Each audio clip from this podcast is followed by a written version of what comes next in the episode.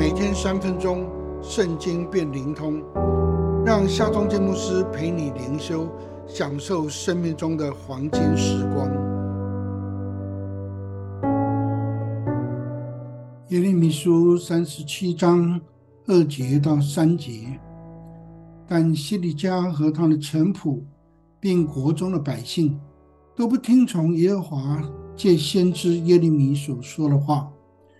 西里家王打发示利米亚的儿子尤甲和祭司马西亚的儿子西番雅去见先知耶利米，说：“求你为我们祷告耶和华我们的上帝。”先知耶利米依照上帝的吩咐，召唤书记八路，把上帝启示的预言誊录在书卷上。约雅敬王却把书卷割破。扔在火里烧了。约雅金王死了之后，他儿子约雅金即位，做王只有四个月，就被巴比伦所掳。约雅金的弟弟西底家接续王位。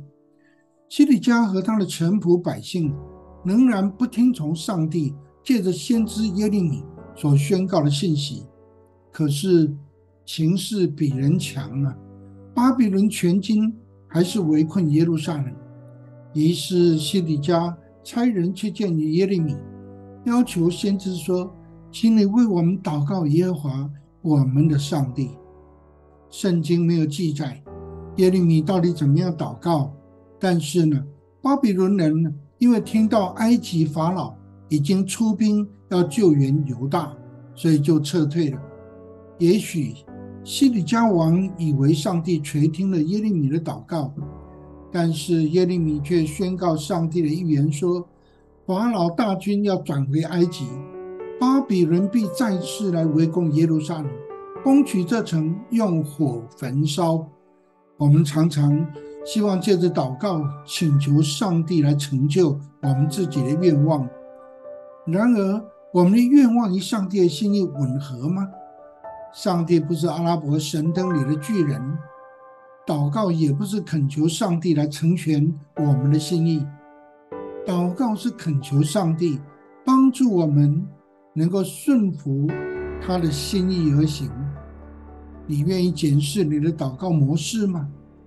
你愿意改正你的祷告模式吗？耶稣在克西玛尼极为痛苦的祷告，他却祷告说。不要照我的意思，只要照你的意思。你愿意依照耶稣祷告的模式来祷告吗？让我们来祷告，听祷告的上帝啊，求你教导我祷告，让我的祷告能成就你的心意。